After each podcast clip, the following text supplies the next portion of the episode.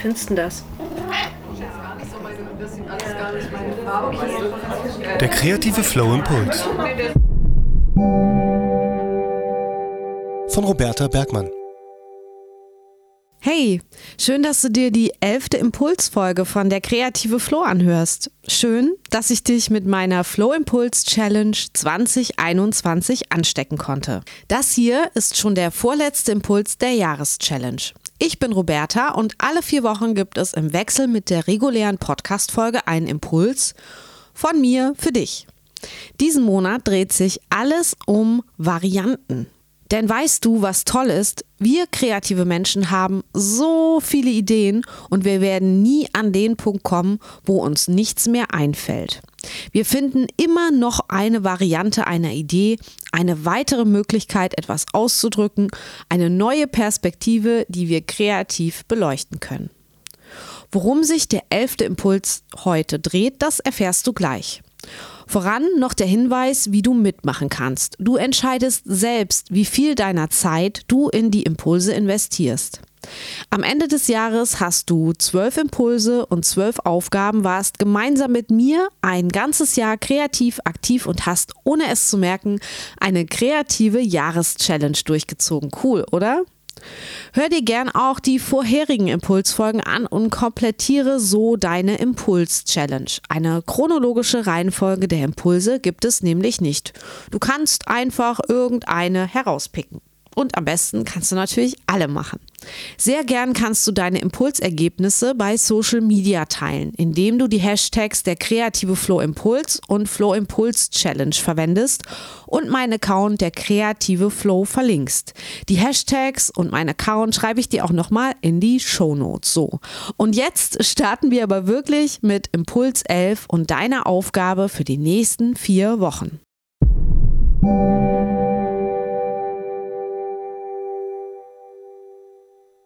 Hast du schon mal versucht, von einer Idee so viele Varianten zu machen, bis dir nichts mehr einfällt? Also wirklich, wirklich, wirklich gar nichts mehr einfällt.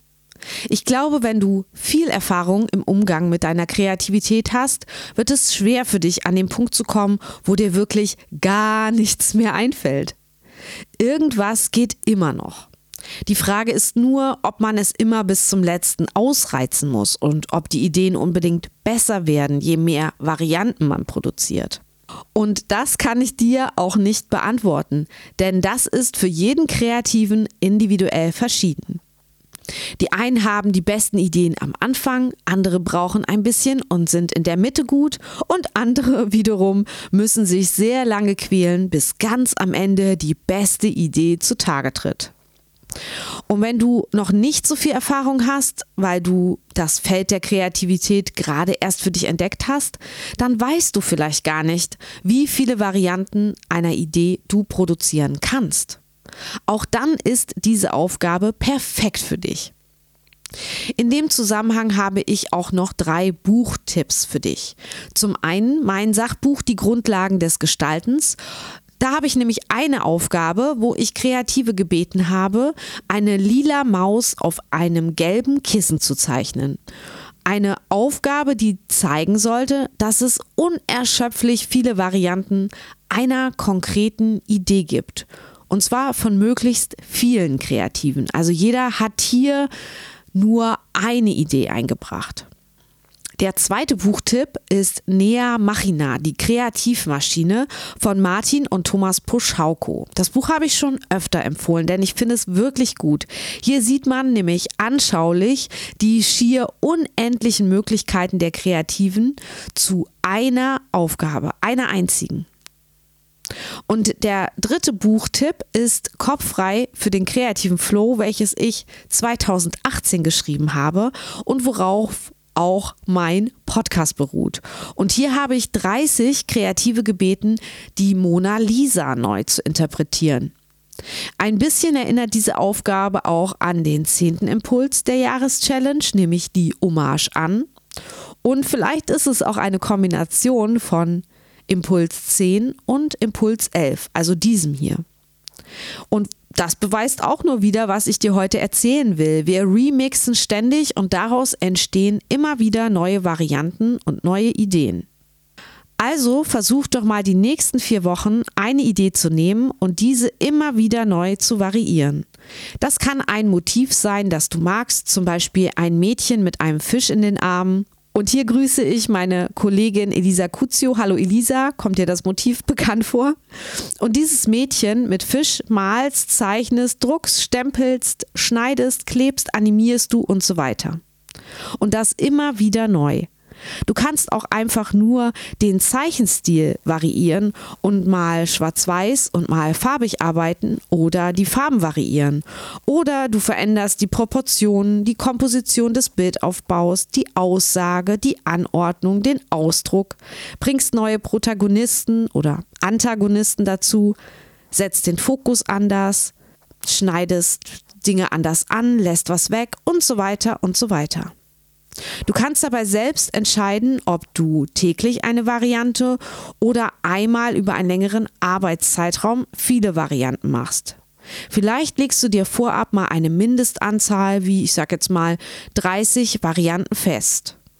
Gern auch mehr. Und wenn du merkst, mir fällt noch mehr ein, dann hör einfach nicht auf, wenn du die Zahl erreicht hast, sondern mach so lange weiter, wie dir was einfällt und es dir Spaß macht. Diese Aufgabe ist perfekt, um in kreativer Übung zu bleiben und deine Skills zu trainieren und den kreativen Flow zu erfahren. Ich wünsche dir viel Freude beim Ausprobieren in den nächsten vier Wochen. Und wenn du noch Fragen dazu hast, dann schreib mir an hallo at derkreativeflow.de oder sprich mir bei Speakpipe eine Sprachnachricht ein. Ich freue mich in jedem Fall über dein Feedback zu dieser speziellen Aufgabe. Lass mich wissen, ob dieser Impuls etwas mit dir gemacht hat.